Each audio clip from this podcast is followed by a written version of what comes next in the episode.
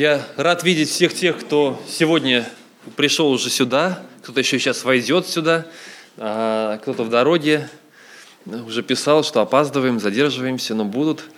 Но слава Богу, что Бог действует здесь, что а, это собрание, на самом деле, у нас может быть сейчас в голове много всего, но это собрание Его собрание, Его богослужение. То, что я прочитаю в начале перед богослужением, это, а, наверное, необычно, не часто вот читают такие места перед началом богослужения. Но мне кажется, оно хорошо подходит. Потому что в нашей жизни есть множество, много таких э, моментов, за которые, э, которые мы должны сделать. Мы должны сделать, сходить на работу, сходить э, в школу, э, сходить в магазин, э, от учеников требуют сделать, сидеть дома, сделать домашнее задание. Э, у нас много вещей, в которых мы кому-то что-то должны. Вчера нашел такую статью, хочу еще ее почитать, немецкая. А, немецкие исследователи говорят там какие-то о том, что если а, что человека должно быть два часа в течение дня, которым он может распоряжаться так, как он считает нужным. Я так подумал, ну, Многовато, да. Там такая оптима, э, оптимизация. По-моему, Ницше считал, что одну треть своей жизни, одну треть своего дня он должен распоряжаться сам так, как считает нужным. Но э, немецкие ученые немножко сократили и сказали, что после двух часов уже эффективность этих двух, этих, этого времени уменьшается. Но проблема в том, что большинство нашей жизни уже предопределено за нас. И поэтому, когда думаешь про эти два часа, ну так, можно улыбнуться, наверное, у многих из нас посмеяться немножко, да, у кого такое бывает – а, и тем не менее, и тем не менее, а, давайте мы прочитаем про то, как Бог творил этот мир. Я сейчас как раз читаю, я закончил Откровение, я читаю книгу Бытия, естественно, да, после Откровения. Вначале сотворил Бог небо и землю, земля же была безвидна и пуста, и тьма над бездною, и Дух Божий носился над водою. И сказал Бог, да будет свет, и стал свет. И увидел Бог свет, что он хорош, и отделил Бог свет от тьмы. И назвал Бог свет днем, а тьму ночью, и был вечер, и было утро, день один. И сказал Бог, да будет твердь посреди воды, и да отделяет она воду от воды. И создал Господь Бог и отделил воду, которая под твердью, от воды, которая над твердью, и стало так. И назвал Бог твердь небом, и был вечер, и было утро, день второй. И сказал Бог, да соберется вода, которая под небом, в одно место, и да явится суша. И стало так, и назвал Бог сушу землею, а собрание вод назвал морями. И увидел Бог, что это хорошо. Можно читать дальше, пока остановимся здесь. Бог заканчивает свои дни тем, что и увидел Бог, что это хорошо. Бог получает удовольствие от того, что Он делает – Бог наслаждается тем, что Он делает. Очень часто мы делаем, и мы ждем одобрения или а, кого-то со стороны. Учитель поставит пятерку или хорошую оценку, на работе мне заплатят э, или принесет прибыль то, что я делаю на работе. И очень часто, ну, я делаю что-то да, да, ко вчерашней теме, да, к нашей. Вчера тут проходил наш семинар, такой вечер, праздничный, замечательный вечер. Э, мы как раз обсуждали и вот про взаимоотношения, в том числе мужей и жен, да, вынес ведро, и так хочешь, чтобы кто-нибудь похвалил, кто-нибудь заметил, что оно теперь пустое, да, или что посуда помытая. Мы хотим какого-то одобрения от кого-то со стороны, а Бог, у него нету зрителей. Ну, может быть, есть зрители, ангел или кто-то еще, тут в зависимости от того, как мы располагаем последовательность творения. Но самое главное, что это он сам увидел, что это хорошо – и ему хорошо от того, что он это сделал. Он сделал не для кого-то, не потому что кто-то от него что-то требовал, а просто он это сделал, и ему хорошо. И вот этого, мне кажется, нам очень часто не хватает. Того, чтобы просто сделать и насладиться, остановиться. И время богослужения. Я не знаю, кто с чем пришел. Может быть, пришли потому, что привычно, потому что так нужно приходить. Может быть, мы приходим сюда, кого-то приводят родители, у кого еще возраст такой, да, а, приводимый, кого еще ведут. Кому-то просто, ну, потому что я должен сделать служение, я должен здесь петь. Кто же будет на скрипке играть без меня, правильно, Вика, да? Кто же будет тут петь, говорить, на клавишах играть, что-то еще, проповедовать? Я должен здесь быть, естественно, потому что это вот, ну, потому что так должно быть. Вы здесь, потому что вы выбрали это – Потому что для вас это важно. Потому что для каждого из нас это важно, это мы сделали. Не для кого-то еще, не для каких-то зрителей, не для каких-то людей, которые увидят меня или нет. Если я ради этого здесь, то лучше не приходить, остановиться на минутку, переосмыслить. Я здесь, потому что мне нужно услышать голос Божий. Мне нужно увидеть людей, улыбки людей, услышать, что кто-то поддерживает меня и поделиться с кем-то своими переживаниями. Это нужно мне, пред Богом. И вот чтобы сегодня после богослужения и посмотрела назад Оксана или Бекир и увидела, что это хорошо. Не потому, что кто-то это сказал, да, а просто потому, что это хорошо. Даша услышала, поиграла и сказала, это хорошо, потому что ставит Бога, и мне, я сама получаю от этого удовольствие, от того, что я делаю. Да? Вот давайте получим удовольствие от того, что мы делаем, от того, что мы поклоняемся Богу, от того, что мы служим Ему. Послушаем, увидим, обратимся к Нему. Давайте мы помолимся и попросим, чтобы Он был здесь вместе с нами. Господь, Ты Бог, который творил этот мир, и Ты наслаждался тем, что сделал Ты.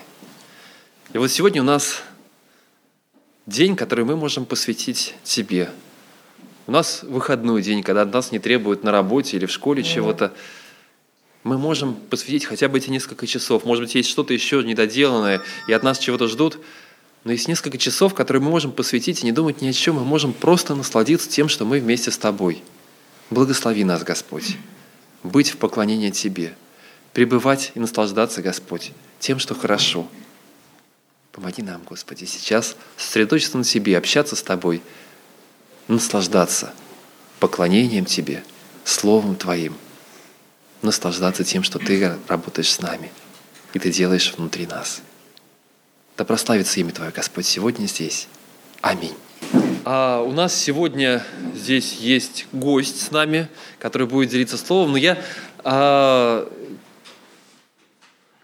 я уже немножко опасаюсь. Я помню, как я в прошлый раз пытался представить Алексея Васильевича Дадочкина. А, я был уверен, что он уже здесь был много раз э, и прочее. Оказалось, что он еще тут... Вообще не помню, когда был последний раз. В общем, разные бывают ситуации, поэтому я опасаюсь тебе представлять гостей и доверяю Константину представить себя, знаю, что замечательный служитель из Сибири, а все остальное детали расскажет о себе сам. А мы с ним знакомы, я не знаю, уже сколько лет получается. Пока, ну, может быть, не так близко, но все равно знали друг о друге, видели друг друга, немножко общались. Ну, примерно, наверное. Ну, чуть-чуть, может быть, поменьше. Всем вам сибирский горячий привет. Горячий, потому что сейчас здесь более прохладная погода и больше снега, чем в Сибири. И универсиада, которая проходит сегодня в Красноярске, но она, в принципе, уже завершается, а, прошла в э, плюсовой температуре, хотя вот такой лозунг там был «Real Winter», то есть настоящая зима. Ну, настоящая была в январе, когда было минус 40 почти весь месяц. Ну, а потом вдруг стало плюс, и такой плюс, что все растаяло. В общем, горячий привет вам. Сегодня я у вас в гостях, и моя цель а, познакомиться с вами, послужить вам, побыть в общении с вами, поклониться вместе. У вас замечательная команда прославления, которая меня ну, вот, вдохновила а, молитвенно прикоснуться к небесам. Спасибо вам, ребята, спасибо, музыканты. А, я сам тоже люблю музыку, и сегодня я спою вам одну песню в конце. Вот. Немножко о себе, буквально два слова, чтобы не отвлекать э, много времени на это, не отводить много времени на это. Я женат, вот у меня есть кольцо, одно кольцо для жены, другое для Иисуса Христа, тут с крестиком. Вот, а, я женат, у меня двое детей, старшей дочке 19 лет, младшей 14. Мы переехали в Петербург, а, пока не знаем, насколько долго, может быть, летом вернемся, может быть, останемся здесь на подольше. А, вот летом мы переехали. Ну, в вашей церкви впервые, были в разных церквях, пока еще не определились с церковью в том числе. А там у себя в Красноярске, в большой церкви, в центральной, типа Поклонской горы, маленько поменьше, вот, э, был одним из пасторов, э, занимался прославлением, ну и молодежной работой. Нахожусь э, в миссии «Новая жизнь» уже 19 лет, поэтому, ну, в принципе, вот немножко о себе. Имею банковское образование, какое-то время проработал в этой сфере, пока Бог не призвал на служение – и было не просто оставить э, все то, ради чего я пять лет учился в государственном университете. Э, но вот сейчас Бог призывает, возможно, меня в Петербург, еще не знаю, и тоже прожив 44 года в Красноярске, как-то не просто оставить все то, вот, э, куда корнями прирос. Но, в принципе, все мы в этой жизни странники, и однажды нам всем придется оставить все земное для того, чтобы отправиться в небесный дом, в ту отчизну, которую Господь нам всем готовит. И жизнь наша здесь, на земле, она достаточно необычна. Я, я убежден, что каждый день готовит определенный сюрприз. И все мы, верующие люди, когда мы ходим рядом с Богом, мы замечаем, что Бог что-то делает вокруг нас. А чем вообще наша жизнь верующих людей отличается от жизни тех людей, которые находятся за пределами церкви, которые Бога не знают, Библию не читают. Вот чем она отличается? Ну, с одной стороны, мы очень похожи на обычных людей. Но мы живем в тех же городах, у нас э, есть, может быть, похожее желание, мы хотим создавать семью, мы хотим как-то развиваться в этой жизни, мы едим ту же самую пищу, мы все нуждаемся в любви и так далее. Но есть много отличий. Мы дети Небесного Отца, у нас есть ценности – некоторые ценности в нашей жизни кардинально отличаются от тех ценностей, которые в этом мире. И у нас есть устремления, которых люди в этом мире не имеют. Я убежден, что отличия, они начинаются внутри, и постепенно они преображают нашу внешнюю сторону. Но я знаю, что многие верующие сегодня, вот они придерживаются консервативных взглядов, и они считают, что христианин должен отличаться внешне. Соответственно, у него должен быть определенная, определенная одежда, определенный образ жизни может быть там. Кто-то говорит, что вообще интернет и телевидение это вот что-то такое запрещенное. Я скажу, что там много зла и много нечистого, но сказать, что это запрещенно для христианина, это непотребство, я не скажу, потому что все то, что мы имеем сегодня в мире, оно имеет две стороны. С одной стороны, оно может принести какой-то вред, потому что все пропитывается грехом. С другой стороны, оно может принести какое-то благо. Точно так же можно и служение, и церковь, и Библию, и все что угодно. И я не мог даже говорить. Итак, я думаю, что жизнь христианина отличается, кардинально отличается от жизни людей, которые не являются частью Церкви Божьей. И наша жизнь необычна именно потому, что мы ученики необычного Бога. От такого Бога, которого а, в этом мире люди не поняли, и потому его и распяли – потому в него до сих пор не верят. Его жизнь необычайна. Жизнь нашего Спасителя Иисуса Христа необычайна. Когда Он был на земле, было масса эпизодов, о которых Иоанн говорит даже, что если все их описывать, то всему миру не вместить книг. И вот э, я бы хотел, чтобы сегодня мы соприкоснулись с одной такой историей, посмотрели на ее красоту, на ее необычайность и увидели, э, насколько Бог, Господь, отличается от, э, когда был воплощенным в Иисусе Христе, насколько он отличался от людей вокруг, его мышление, его подход, его образ жизни. Давайте мы с вами откроем Евангелие от Иоанна, 4 главу, и прочитаем с 27 стиха. На самом деле, это продолжение очень известной истории, истории, когда Иисус встретился с женщиной из Самарии. Знаете такую историю про самарянку? Вот они встретились у водоема, был определенный разговор, и вот разговор закончен. Из 27 стиха смотрите, что происходит. В это время пришли ученики его и удивились, что он разговаривал с женщиной. Однако же ни один из них не сказал, «Чего ты требуешь?» или «О чем говоришь с ней?» Тогда женщина оставила водонос свой и пошла в город и говорит людям, «Пойдите посмотрите на человека, который сказал мне все, что я сделала. Не он ли Христос?» Они вышли из города и пошли к нему. Между тем ученики просили его, говоря, «Рави, ешь». Но он сказал им, у меня есть другая пища, которой вы не знаете. Посему ученики говорили между собой, разве кто принес ему есть? Иисус говорит им, моя пища есть творить волю пославшего меня и совершить дело его. Не говорите ли вы, что еще четыре месяца и наступит жатва? А я говорю вам, возведите очи ваши и посмотрите на нивы, как они побелели и поспели к жатве. Жнущий получает награду и собирает плод в жизнь вечную, так что и сеющие, и жнущие вместе радоваться будут. Ибо в этом случае справедливое изречение. Один сеет, а другой жнет.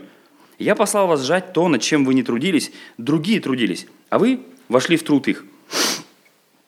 Интересно, вот в прочитанном эпизоде есть три таких разных части, я бы сказал.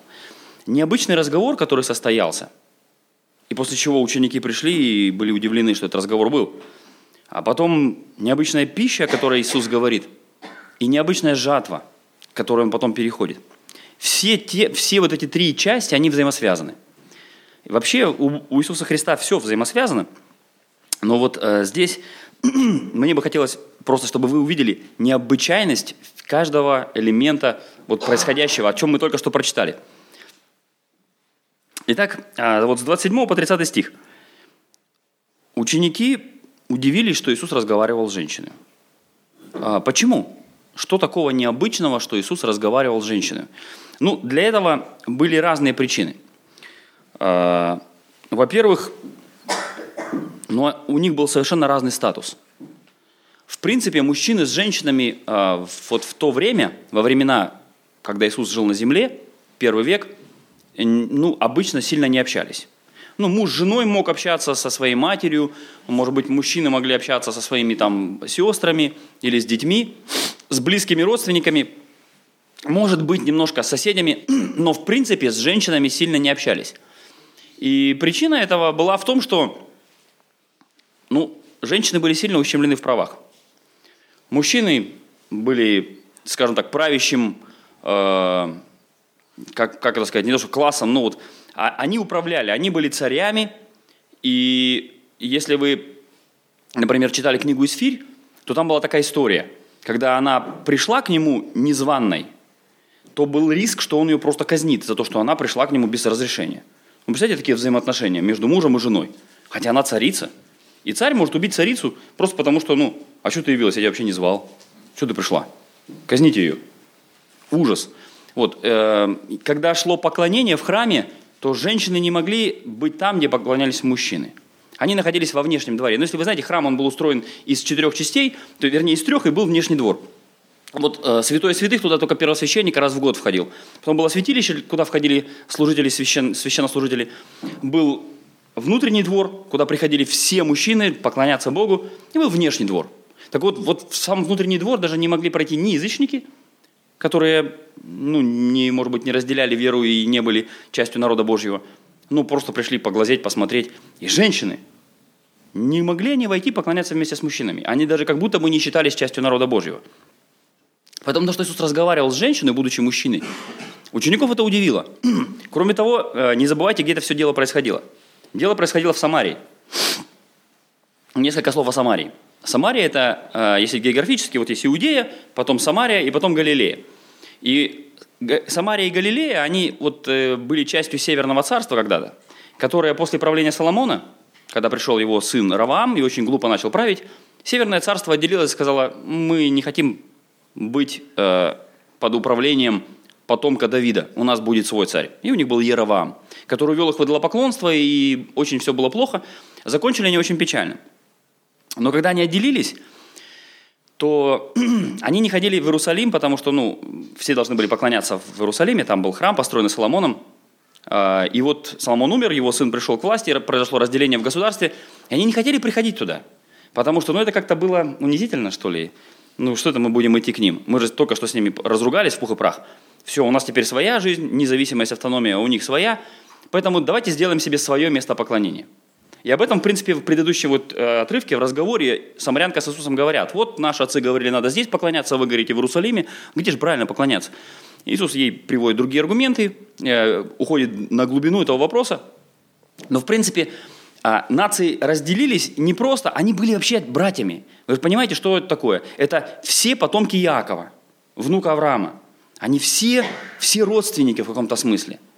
Ну вот теперь два колена остаются внизу в Иудее, а десять колен уходят от них и говорят, все, нету нам части э, значит, в доме Давида, и уходят. Кроме этого, а, в Ветхом Завете, который к тому времени уже существовал, к разделению, там было много пророчеств о том, что ну, будет править Давид, и вот его потомок будет царствовать, будет э, благословение через него придет. Они тоже это все убрали из Ветхого Завета. Зачем оно им нужно было? И оставили только то, что им нужно. Вот какую-то часть пятикнижия, все, что у них осталось. естественно, иудеи смотрят на них и говорят, ребят, вы себе выбрали неправильное место поклонения, вы весь наш святой закон э, покромсали, вы там натворили непонятно что с идолопоклонством. Вы не просто ну, поссорились с нами, вы нас оскорбили, потому что вы задели наше самое глубокое религиозное чувство. Бога оскорбили, который нас вывел из Египта. Как вы посмели? И еще, за эти грехи Северное царство было пленено Ассирией. И вот Ассирия, это было очень страшно на самом деле, а, ну, как сказать, империя, она была очень страшная. Наверное, можно ее сопоставить а, с преступлениями а, или с масштабами фашистской Германии. То есть они приходили и они устраивали просто резню. Они убивали младенцев, они там издевались над беременными женщинами, они на, надевали на кол головы, там, там был ужас. То есть они вырезали, либо угоняли в плен и потом э, пере, перемешивали всех. И вот те люди, которые после, после некоторого времени вернулись в Самарию, это были вот эти вот евреи, взбунтовавшиеся и отказавшиеся поклоняться Богу Давида, и отказавшиеся быть в доме Давида, порезавшие очень сильно Ветхий Завет. И при этом они еще перемешались э, вот с этими народами ассирийскими. То есть они были полукровки. Именно поэтому евреи и самаряне, они вот так друг друга недолюбливали. И еврей считал, что тень падающего самарянина оскверняет его. Ну, я не знаю, сегодня тоже есть определенные политические напряжения между братскими народами, вы понимаете, о чем я говорю. Но вот там было все намного глубже. Оно было намного глубже. То есть там люди вообще не могли друг на друга смотреть. У них сразу вызывало желание вот какую-то вот враждебность внутренняя. Потому что, еще раз говорю, там была религиозная тема затронута. Поэтому как мог самарянин и иудей пообщаться? Да не могли. Они друг, друг с друг другом не общались. А тут еще и женщина. Еще и женщина-мужчина, первое препятствие – иудей-самарянин – второе препятствие. В разговоре выясняется для нас, для Иисуса это было ясно с самого начала, что это не просто женщина, а это женщина низкого морального уровня. Потому что у нее было пять мужей, и теперь она сожительствовала с шестым. Я не знаю, в то время разводы не были популярными, что могло заставить пять мужчин ее бросить. Что-то, видимо, либо она была очень такой вредной, либо она была вульгарной, не знаю, может, она была плохой хозяйкой, может, это еще. Я не знаю, почему мужчины от нее уходили, или она уходила от мужчин. Но так получилось, что у нее пять браков развалилось. У меня была однажды история такая забавная. Я встретил соседку, э, девчонку, с которой вместе играли. Она чуть помладше меня. Вот. Ну, я уже уверовал в Господа, она еще нет. Как-то едем в автобусе, я говорю, привет, ну, как поживаешь? Она говорит, да, не очень. Она кондуктором в автобусе подрабатывала. Я говорю, ну а как вообще жизнь сложилась, семья там все? Да нету никакой семьи, вот э, муж от меня ушел. Я говорю, а что, как бы, вернее, ну мы развелись. Я говорю, а что вы развелись? Ну, потому что он козел. Я говорю, а зачем ты замуж за козла выходила? Она говорит, ну, когда выходила, он не был козел. Ну, я не стал продолжать разговор, но у меня в мыслях было, слушай, ты женилась на нормальном мужике, вышла замуж за нормального мужика, сделала его козлом и разбежалась с ним. Зачем мужиков портишь? Ну, в общем, а, эта женщина тоже что-то у нее было непорядочное. Почему она с этими мужиками вот постоянно как-то они от нее уходили? И вот шестой с ней согласился жить на таких вот условиях нелегальных – и, и она пришла в полдень к водоему. Ну, всем нужна вода. Не было так, что откроешь кран, побежит вода. А, нужно было ходить к водоему. И все нормальные люди ходили, когда не было жары. То есть, либо пораньше утром, либо попозже вечером. И, в принципе, все женщины так уже сделали. А она это не сделала. Почему? А, можно догадаться. Наверное, не хотелось встречаться с этими женщинами, потому что они бы ее начали обсуждать. Еще раз перемывать ей косточки и обсуждать, какая она нехорошая – Скорее всего, у нее был очень достаточно низкий а, вот такой моральный облик в народе. И она даже среди женщин, самарянских женщин, она была вот самой такой вот, вот недостойной для общения. А Иисус, наоборот, у него был самый высокий моральный облик. Он был рави, учитель, причем учитель высочайших стандартов. Он всегда такие стандарты говорил, как власть имеющий, он, он, он ставил стандарты выше закона. Он говорит, в древнем сказано, а я говорю вам – и он ставит такие высокие стандарты, по которым сам живет. Одним словом, этот разговор не должен был состояться. Их разделяло очень много всего. И если бы, наверное, ученики там были, я не уверен, что разговор бы состоялся. Женщина, наверное, ретировалась бы сразу, отошла в стороночку. Какие-то мужчины, иудеи, лучше я подожду, они там уйдут от водоема, я потом приду. Но когда сидит один э, человек, ну, может быть, и можно подойти спокойненько набрать водички, а тут он со мной заговорил. И когда Иисус начал говорить, открылось ее сердце. Разговор был весьма необычен. Вы знаете, я помню, сколько раз э, мне приходилось испытывать трудности, когда я разговаривал с людьми, которые либо были выше меня по социальному статусу, либо ниже меня. Были определенные трудности. Э, я, пом... я знаю, что мне даже со своими детьми порой разговаривать бывает сложно. Ну, они же по социальному статусу ниже меня, они должны с уважением относиться к родителям, но не всегда у них это получается. И вот мне не зайти к ним и начать с ними разговор, э, хотя меня разделяет намного меньше с ними – чем Иисуса и вот эту самарянскую женщину. Мне бывает сложно. Иногда где-то внутри у меня вот возникают какие-то негативные чувства. Или бывает просто сложно поговорить. Иногда ты стесняешься, смущаешься, как я поговорю с администрацией города, вот и предложу, ну там, э, засвидетельствуем об Иисусе Христе. Они же, ну, они мне слушать не станут. А на самом деле никогда не знаешь, как вообще жизнь повернется. И эфиопский вельможа слушал э, Филиппа на дороге. И было много случаев, когда христиане ну, рассказывали о, о своем Спасителе людям, которые находились намного выше их по социальному статусу. И я понимаю, что вот этот необычный разговор, а, он еще более необычен от того, что Иисус-то был не просто человек, он был Бог. И вот Бог пришел к людям. И вот эта вот пропасть между Богом и человеком, она самая большая – чтобы вот какую огромную пропасть пришлось преодолеть Богу, чтобы вообще получился разговор у Бога с людьми. Сегодня мы молимся. Ну, вот мы молимся. Мы говорим, Господи, а что это такое? Как мы можем молиться? На каком основании мы думаем, что наши молитвы, они достигают небес? Они попадают к адресату, к тому, кому мы молимся. Основание этому – то, что сделал Иисус. Он открыл дверь в небо, чтобы каждый мог молиться чтобы каждый мог соприкасаться с кем? С величайшим, которого никакой разум не вмещает самый великий, который создал удивительный мир, на который мы смотрим и удивляемся просто, который поддерживает эту вселенную, постоянно разрушаемую вот, вмешательством человека. И наше здоровье поддерживает, хотя мы постоянно загазовываем всю окружающую среду, непонятно, что пьем, непонятно, что едим, непонятно, как живем.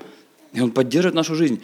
И вот этот удивительно мудрый, заботливый, всемогущий, все проницающий Бог выходит на контакт с людьми. С теми, которые каждым грехом оскорбляют и плюют ему в лицо.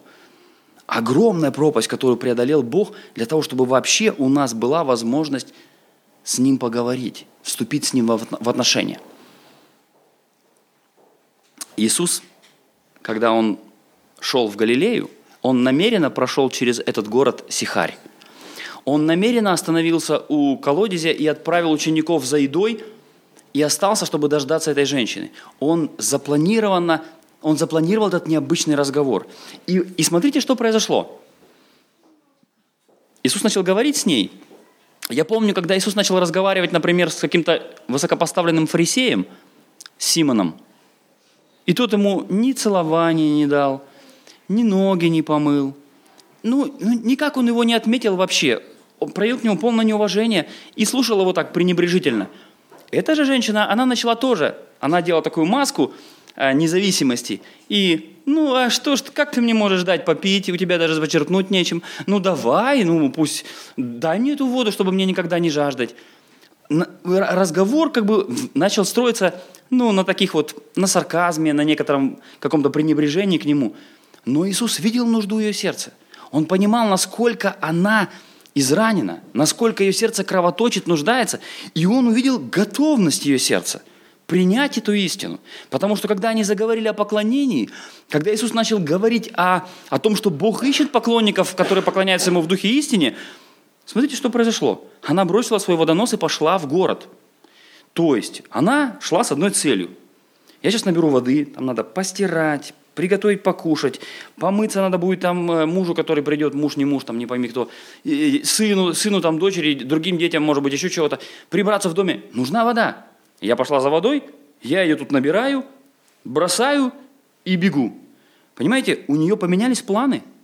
Она имела одни планы, теперь у нее другие планы. У нее поменялись ценности, для нее вода нужна была, теперь она уже и не так нужна. Что-то другое ей нужно, из-за чего она рванула в город. Приоритеты изменились. Это показывает, что она была готова на определенные шаги. Знаете, она пошла рассказывать со своим соседям-самарянам про иудейского равина.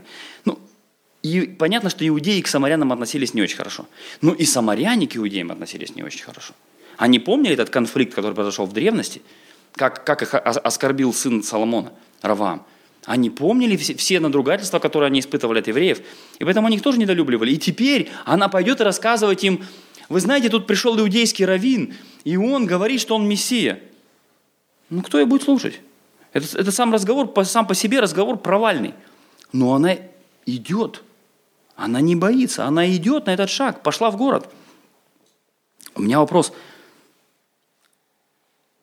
А когда мы шли куда-то, чтобы поделиться тем, что Бог делает в нашей жизни. Потому что она делилась тем, что Бог сделал в ее жизни. Она встретилась с Иисусом, и Он подарил ей надежду. У нее не было никакой надежды. Вот в ее положении, вот пять раз разведенной, непонятно вообще, как у нее жизнь сложилась. И вы понимаете, что женщины, как, как правило, практически не могли себя обеспечивать. Они, если не было мужа, то они очень-очень скромно жили. У нее будущее было очень мрачным. Надежды никакой. Иисус подарил ей надежду. И вот с этой надеждой она пошла делиться с людьми. И она так поделилась, что люди пришли. Они не просто покрутили у виска и сказали, да иди ты знаешь куда, со своими россказнями. Опять что-то придумала.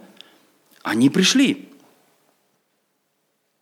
Я думаю, а что может побудить других людей прийти вот туда, где собираются верующие?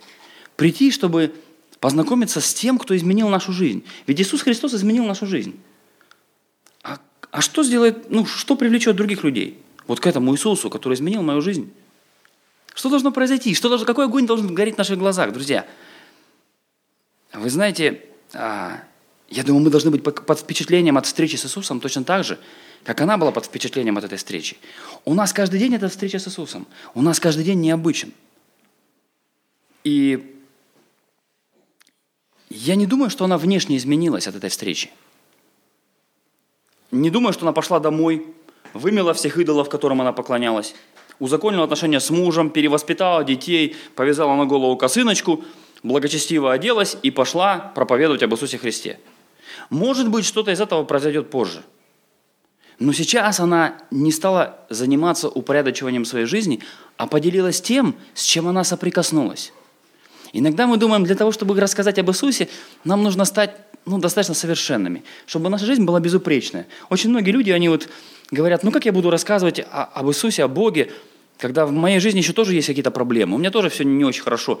У меня вот дети оболтусы, я сам иногда срываюсь на жену, или там у меня есть тоже какие-то, может быть, слова-паразиты, которые я бы не хотел, чтобы они звучали вообще, ну вот иногда слетают с уст. Может быть, еще какие-то у меня есть вещи. Я работаю над этим, наверное, это хорошо, если мы работаем над этим. Но не, плохо, если мы откладываем возможность поделиться об Иисусе до тех пор, пока мы не станем идеальными. Она, не так, она так не сделала. И, и действие это, посмотрите, какое – Город весь вышел посмотреть. Не просто один человек, там соседка, которая делать нечего, она сидела, вот смотрела свой любимый сериал, и вдруг ей говорят, ну там пришел Иисус, ну давай посмотрю. Пришел город. А в это время у водоема, пока она ходит, Иисус общается со, со своими учениками, которые были удивлены, говорят, ну, как так вообще он общается с женщиной? При этом они его не спрашивают, как всегда, боясь вляпаться в очередной раз. Что-нибудь сейчас скажем, Иисус опять нам, нас упрекнет в чем-нибудь. Они ничего больше не находят говорить, как э, «Рави, ешь». Кстати, слайды идут? А, а, а вообще мои слайды, которые там были, они это, они показываются, их можно показывать? Или, в принципе, мы... Я не знаю, что... Я не, не видел, что за спиной моих слайдов нет. Ну ладно. Были, да? Отлично. Вот. Они ему говорят, Рави, ешь. И вот когда я думаю о том, что Иисус вообще, он, он, он, он же Бог, он мог создать себе еду вот, вот из чего хочешь. Но вы помните это искушение в пустыне, он не стал себе служить, он служил только людям. И, и в принципе он, он был таким же человеком, как мы, он, он нуждался. Он мог уставать, он мог, а, он мог испытывать голод. А, и, и вообще, когда говорим мы о еде, ну, Иисус не, не ел какие-то прямо там изысканную пищу. Помните, когда они колосья срывали с учениками? Ну что они ели? Ну что такое? Сорвали пшеничные или ячменные зерна, и вот взяли и зерна грызут. Вы пробовали когда-нибудь зерна грызть? Ничего вкусного, честное слово. Это вот взять мюсли, выбрать оттуда весь изюм, все вот какие-то сухофрукты, которые там бывают, орешки, оставить вот эти вот хлопья и просто их вот сживать. Причем они еще, там они хоть раздавленные, хоть для зубов там не так неприятно. А эти вот хрустят, ну, ну видимо, так хотелось есть, что готовы были есть хоть что. И такой жизнью жил Иисус. Когда я смотрю на сегодняшнее общество, мне кажется, мир помешался на еде. Эти гастрономические поединки какие-то, постоянные разговоры. Люди еду уже смыслом жизни сделали. И, но в то время, во время, когда Иисус вот с учениками находится, а, еда не была культом. А очень вкусно питались только вельможи, очень состоятельные люди. И обычные люди, и в том числе пророки, и в том числе вот Иисус Христос – они себя не баловали какой-то сильно вкусной едой. В принципе, пища была для того, чтобы не умереть. Есть пища, и ты живешь. Нет пищи, и ты на грани смерти. Вот как в животном мире. Не успел за добычей какой-то хищник. И, в принципе, он на грани того, чтобы просто умереть с голоду. И, и, и кроме того, пища, она не только подкрепляла силы, но она была отрадой после трудового дня. Весь день человек пашет, пашет, пашет, он устал, без задних ног плетется, и вот он тут прилег, он не сел, он прилег, они возлежали, когда кушали, и у него такая вот небольшой островок радости посреди вот унылых будней. Кроме того, ну, может быть, немножко наслаждения получали, особенно если пища немножечко хотя бы была вкусной. Знаете, не было вот этих всех развлечений, которые сегодня доступны людям. Сегодня человек вот самый маленький уже с планшетом, у него там компьютерные игры, у него интернет, у него YouTube, у него Instagram, у него все для того, чтобы развлекаться, вот целыми днями развлекаться. Тогда у людей этого ничего не было, и я думаю, слава Богу. Но для того, чтобы как-то хоть немножечко развеселиться после рабочего дня, люди кушали и общались друг с другом. И вот вопрос – Приносят ему ученики еду и говорят, кушай. А он говорит, у меня другая пища. То есть, Иисус говорит, поддерживает мою жизнь, насыщает меня, силы мне придает, удовольствие мне доставляет, что-то другое. Не вот эта земная пища, которую вы принесли. Это не значит, что вы что-то какую-то гадость принесли, я не хочу это, это вкушать. Нет, э, он говорит о чем-то, что насыщает, питает, подкрепляет и приносит удовольствие ему. И он говорит о, о послушании своему отцу, о послушании отцу, который отправил его на эту землю. Интересно, как вот вообще аппетит в отношении духовной жизни, как он у нас? Причем, когда мы говорим об, аппетите в духовной жизни, я чаще всего слышу такой ответ – ну как это значит хотеть читать Библию? Я хочу читать Библию. Хотеть молиться? Ну, в принципе, и не так часто, но, но в принципе я молюсь. Особенно, когда прижмет, там прям хочу молиться. А как насчет того, чтобы помочь ближнему? А как насчет того, чтобы... Ну, меня не устраивает не служить. Я хочу служить. Я не могу, это как для меня как, как хлеб. Я, если я не служу, то я как, как будто я голодный, как будто я с голоду умираю. И вот Иисус – воспринял эту встречу с женщиной как пищу. Я могу поделиться благой вестью, я могу рассказать истину человеку, я могу послужить нуждающемуся. Для меня это очень важно. У меня духовный аппетит настолько силен вот к этому вопросу, что мне даже о физической пище думать некогда. Иисус не просто сказал, а, ну давайте я поем. Он ведь специально вот этот разговор обостряет – он говорит, у меня другая пища есть. Он их ставит в тупик, они думают, кто-то ему есть принес. Они не понимают, о чем вообще идет речь. Там они не поняли, почему он нарушил все вот эти вот социальные статусы, и они смотрели по-земному, а Иисус смотрел в сердце. Здесь они, а, а, а Иисус опять их ставит, ставит в какой-то тупик. Они говорят о удовлетворении земных потребностей, а он говорит, у меня есть внутренние потребности души, которые, для которой для меня выше, чем физические. У меня есть другая пища. Я о ней забочусь больше, чем о физической. Если я не поем физически, конечно, мне будет плоховато. Но если я ту пищу не сделаю, не послушаю своего отца, не поделюсь благой вестью, не послужу, не помогу, не полюблю другого человека, я буду вообще изнемогать. Для меня это хуже. Знаете, когда я замечаю, что у меня пропадает вот такой духовный аппетит, я встревожен. Я думаю, Господи, откуда равнодушие взялось?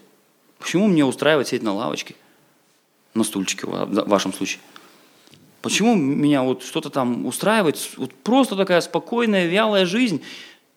Я хочу необычной жизни. Я хочу, чтобы моя жизнь была необычной.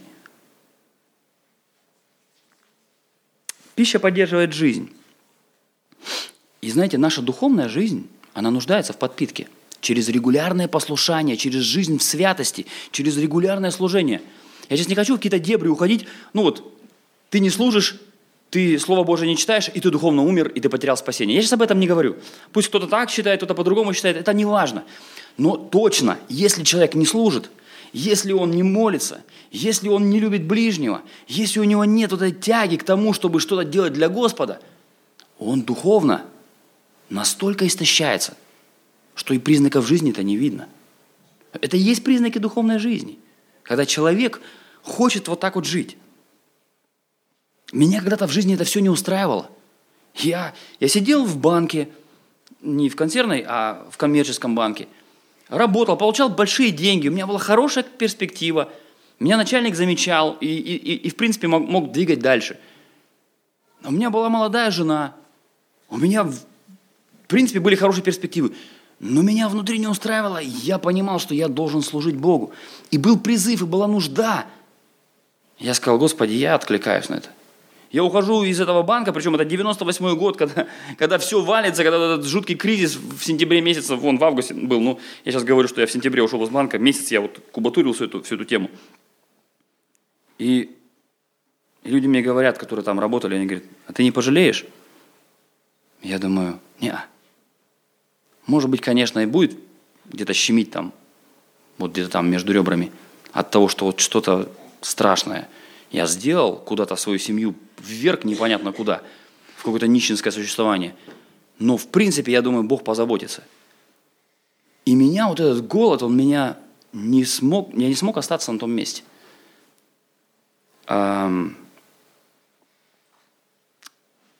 Духовная пища, она а, приносит насыщение.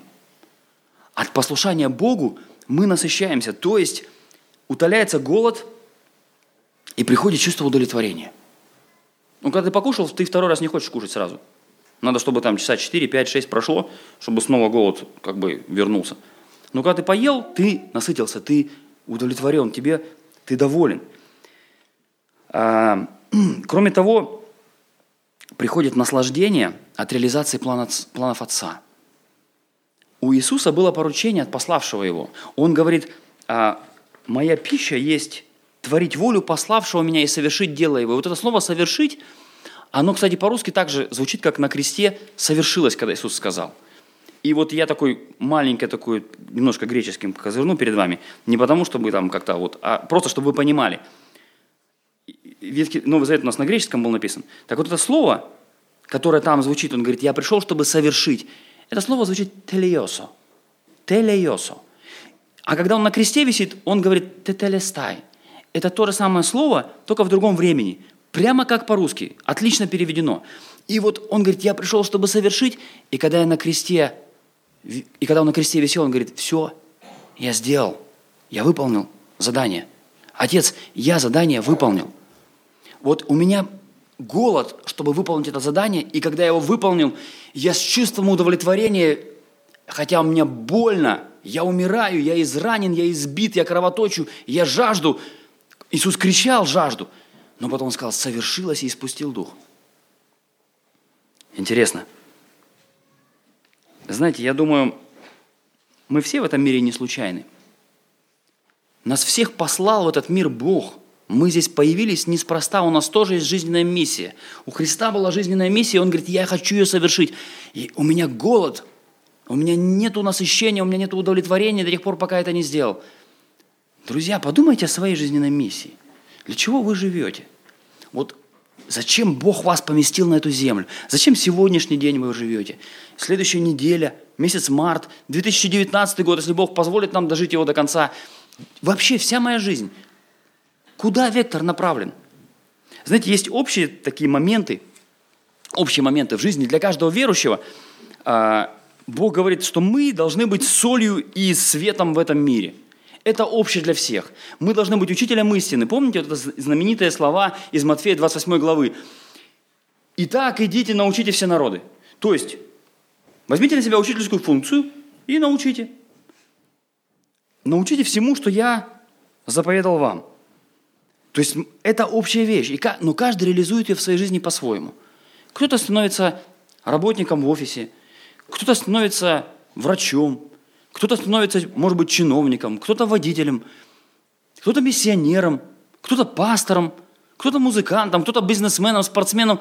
У каждого, кто-то домохозяйкой, ну, у каждого своя судьба, как мы можем реализовать нашу жизненную миссию. Нету места в этом обществе, которое можно сказать, ну, оно плохо подходит для того, чтобы реализовать жизненную миссию, которую Бог нам сказал быть светом и солью. Любое место, оно может быть благословенным. Оно может стать необычным, а может стать заурядным и серым, и превратиться в серые будни. Кстати говоря, Петербург отличается серыми буднями. После Красноярска солнечного в Петербурге, э, конечно, солнышка не хватает. Но при том, что не хватает солнышка, Бог нас послал быть светом, чтобы вот эту серую жизнь, в которой мы находимся, мы могли осветить, озарить, чтобы она стала необычной. А, знаете, не важно, насколько, вообще, где мы живем, какие у нас обстоятельства в жизни. Вот среди этих духовно заблудившихся жителей Самарии Иисус нашел возможность посеять семя веры. Оно упало в голодное, или как сам выразился Иисус в разговоре с самарянкой, жаждущее. Он говорит, ты жаждешь, я сделаю так, что ты не будешь жаждать. Он вот туда бросил это семя – в этом была воля Отца, и Он хотел ее исполнить. Знаете, где бы мы ни были, всегда есть место насытиться исполнением воли Отца. Всегда есть место порадоваться исполнением воли Отца. Всегда есть место реализовать планы, которые Бог нам вот дает. Есть место для святости, для служения, для проповеди Евангелия. Такие, как Самарянка и ее земляков из вот этого поселка Сихарь, их очень много вокруг нас – и об этом Иисус говорит дальше. Он говорит, посмотрите, вы не, не говорите ли вы, что еще 4 месяца и наступит жатва? Он вдруг говорит о другой жатве. Он говорит, знаете, в марте, ну кто говорит в марте о собирании урожая? Кто про грибы говорит в марте? Пойти грибы собирать. У вас тут, кстати, отличная вот урожайность ягод и грибов, я заметил. Я такой как бы вот любитель по лесу погулять. И заметил, что у вас тут, слава Богу, с этим. Бог вас благословил. Э, не в марте, вот именно. Что в марте мы об этом не говорим. Это в августе, в августе все было. И мы говорим, ну вот еще там 6-7 месяцев, 5 месяцев может быть, и вот будет, будет время собирать какие-то плоды, которые земля нам даст. Иисус говорит, да, вы так говорите, 4, 5, 6 месяцев. А я говорю, посмотрите по-другому. Давайте перестанем мыслить по-земному. Вы говорите, вы смотрите на земной статус этой женщины, вы смотрите на земной голод – вы смотрите на земную жатву, посмотрите на все духовно. И вы увидите много необычного. И ваша жизнь преобразится. Посмотрите, сколько жатвы вокруг. Он говорит, вы говорите, а я говорю вам. Вы, а вот я. И знаете, из этого разговора я узнаю, что вопрос жатвы, он актуален всегда. Независимо от земных временных рамок – Бог, Он действует всегда. Иисус Христос вчера, сегодня, во веки, Он всегда такой. Он неизменен, Его невидимая работа, она постоянно происходит. И, и второе, это люди созрели для Евангелия. В 35 стихе он говорит, посмотрите, как нивы побелели и поспели. Вы знаете, я смотрю на Россию, я вспоминаю 90-е годы. Люди толпами шли на стадионы, в церкви. Я в это время служил, и я радовался, что люди приходят в церковь, люди наполняют молодежное общение, которое тогда я проводил – а сегодня не допросишься, не дозовешься. Эх, наверное, время для России закончилось. Нет, друзья, время для России не закончилось. Бог действует всегда. И время жатвы, оно всегда актуально. Я недавно тут встретился с одним человеком. Я удивился его рассказу. Этот человек живет в России. Он говорит, мы начали церковь два года назад. Нас было 20 человек. Сегодня нас 200. Ну так, я прокалькулировал так, в 10 раз. То есть каждый из вас 9, условно, 9 неверующих привел. Подожди, а может это из других церквей к вам пришли? Нет. Он говорит, никого нет, кто пришел бы из других церквей, потому что у нас классное прославление, у нас замечательный проповедник, у нас красивое здание. Мы вообще, говорит, снимаем там, арендуем, э, у нас нет своего здания. Я думаю, как? Как это возможно? В 21 веке, в 18-19 году в России. Это вообще возможно? Он говорит, не веришь, иди, приди посмотри. Приходите и посмотрите, если вы не верите. И я понимаю, что жатва, она поспела, она актуальна. Мы думаем, что никто уже не хочет слушать. Но, может быть, мы неправильно говорим? Может, мы используем какие-то не те методы? Может быть, наше сердце не горит, как оно горело у самарянки? Или наши глаза не излучают надежду, которая была у нее? Но за ней пришел весь город посмотреть на иудейского равина. Самарянский город. Может быть, и город российский может прийти и посмотреть на Господа Иисуса Христа. Послушать, о чем Он говорил. Я вспоминаю проповедника Барта, который проповедовал после э, Великой Отечественной войны, как мы ее называем, Вторая мировая. Для Германии это, был, это была фиаско. Это страна, которая была в руинах, потому что по ней прошлись армии со всех сторон. С запада пришли англичане с американцами, с востока пришли русские. И просто разбомбили, там, унизили их, все их флаги потоптали. Их, их правительство было уничтожено, осуждено. Их всех признали фанатиками, которые последовали за, за таким вот ненормальным человеком, поверили ему эта нация лежала на дне. И он проповедовать начинает. И к нему приходят толпы людей послушать его. Я думаю, о чем он проповедовал? Я открыл некоторые проповеди. Это богословие. Он проповедует о Троице. О Отце, Сыне и Духа Святом, как Троице. И он начинает проповедовать сложнейшими, причем вещами, глубокими мыслями. И люди вот в это разбитое время, они приходят – я думаю, а, если мы горим, то люди придут послушать нас. Вопрос духовной жатвы, он, он актуален. А, знаете, я думаю, что если мы посмотрим вокруг на сослуживцев, на соседей, на родственников, на, на одноклассников, с которыми мы когда-то учились, мы найдем много людей, которые, подобно вот этой самарянке, нуждаются в разговоре, необычном разговоре. Они думают, мы сейчас встретимся, чтобы о чем-то поговорить, вспомнить школьные годы или поговорить о каких-то проблемах, которые есть. А мы можем поговорить о каких-то глубоких, но очень важных, насущных вопросах души. Кроме того, Иисус говорит, что жатва – это командная работа. Он говорит, смотрите, один сеет, а другой жнет. Я послал вас трудиться я послал вас жать над тем, над чем вы не трудились. Другие трудились, а вы вошли в труд их.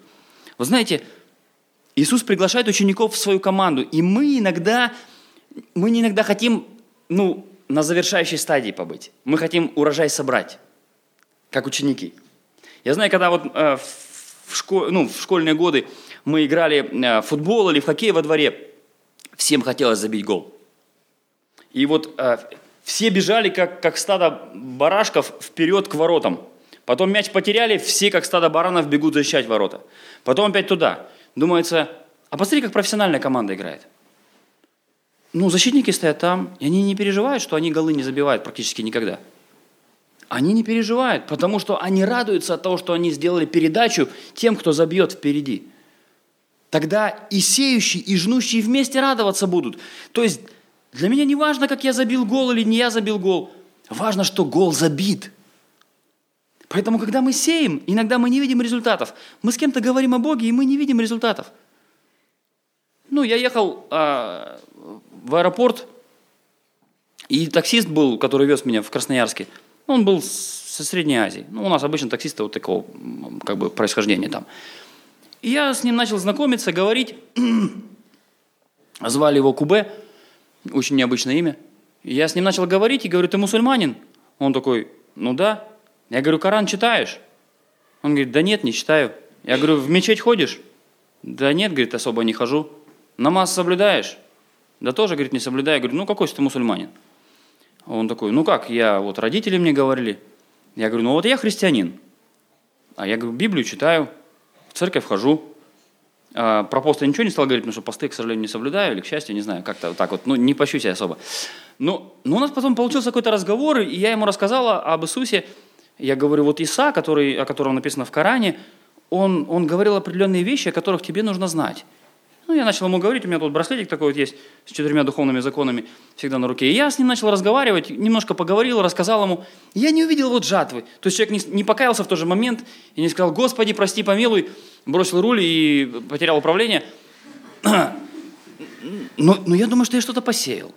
И, может быть, еще 10 человек будут сеять в него, прежде чем он покается. Но есть надежда, что он покается. Может, и не покается. Одно семя упало на камни, другое семя упало при дороге, кто-то в тернии. Но одно из четырех вот оно принесло обильный плод. Но оно принесло обильный плод. И мы надеемся на этот плод, и поэтому мы сеем. Мы не говорим, не, пока у нас тут, тут все распахано не будет, мы не будем сеять. Мы сеем. Иногда с завязанными глазами, не знаю, на какую почву оно падает.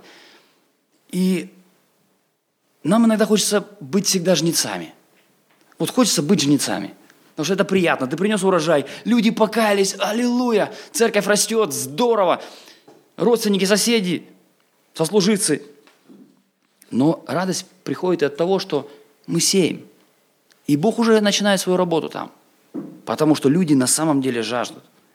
И знаете, у меня было такое время, когда я студенческим служением занимался в Красноярске с 2000 года, и многие студенты каялись. Я думаю, почему они каялись? Я слышу, супер книгу они там смотрели. Но я им не показывал супер книгу, кто-то другой показывал. Я уже, я уже пожал то, что посеяли другие. Вот как здесь Иисус говорит.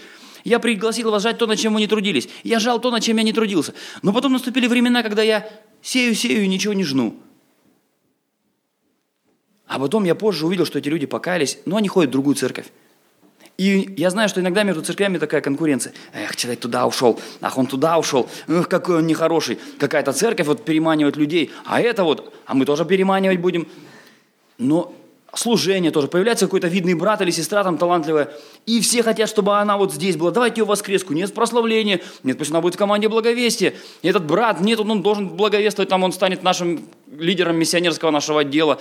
А может быть, он лучше вот этим займется или этим. И люди начинают перетягивать. Я раньше очень напрягался из-за этого. Сейчас я вообще расслабился. Господи, мы одна команда. Ну, если, если он сейчас нужен на левом фланге или на правом фланге, да пусть он там играет. Я не напрягаюсь. Лишь бы он, конечно, хочет, чтобы он был в хорошей церкви, где нормально он будет наставлен, он или она. Но, в принципе, если я посеял, и человек покаялся, и в братскую церковь ушел, и он там служит, я радуюсь, я говорю, Господи, мы поучаствовали вместе в одном труде, и вот теперь он там, он спасен, спасенная душа. Слава тебе! Было бы куда хуже, если бы он был не спасенным и трудился на благо дьявола. Ну, лучше, что он трудится на благо твое, пусть другой, другой церкви. Неважно. Всегда приятнее, когда он здесь рядом, но ничего страшного. Вместе радоваться будут. Место для конкуренции между служениями, между церквями, оно пропадает, когда мы понимаем, что мы одна команда. Возведите очи и посмотрите. Иисус приглашает посмотреть на мир и увидеть необычную картину. Знаете, когда я писал эту проповедь, кто-то решил, что суббота – это отличный день для того, чтобы перфорировать стены. И я не знаю, я знаю, что есть э, братья-ремонтники, и для них, может быть, звук перфоратора – это как симфония Бетховена. Это ну, не евреи. Ну, для меня, да, точно не евреи, не адвентисты. Ну, не знаю кто. Да, евреев э, мы сразу исключаем из списка подозреваемых. Но, в принципе, ну вот это, конечно, неприятно. И я внутри боролся с искушением пойти вот отыскать все-таки где, потому что вибрация это всюду идет, может снизу, сбоку, там, может в другом подъезде даже, может снизу, там еще где-нибудь на балконе. Вот думаю, да не буду никого искать, лучше за них помолюсь. И поблагодарю Бога, что мне не приходится раздражать кого-то, и кто-то не стучится в мою дверь и не говорит, вы что творите вообще. У меня был такой случай, когда я перефорировал на день благове... благовещения, 7 апреля. И там одна разгневанная женщина в платочке пришла и говорит, ты вы понимаете, какой великий праздник, а вы тут этот, молоток поднимать нельзя. Я говорю, знаете, я тоже верующий человек, у меня просто вынуж... я вынужден, у меня, говорю, сегодня рабочий один день только они могут. Вот вам, почитайте, дала ей брошюрку. Хотя, по идее, ну, я должен был получить подзатыльник, но мы расстались очень дружно и поулыбались. Я говорю, я сейчас закончу, дайте мне еще 15 минут. Я поблагодарил Бога, что в тот момент я не перфорировал никого не раздражал. Я помолился, чтобы Бог благословил их ремонт, дал им возможность поскорее его закончить, чтобы я тоже в спокойствии завершил проповедь, чтобы были другие какие-то, ну вот, может быть, благословения в их жизни, и чтобы они узнали об Иисусе.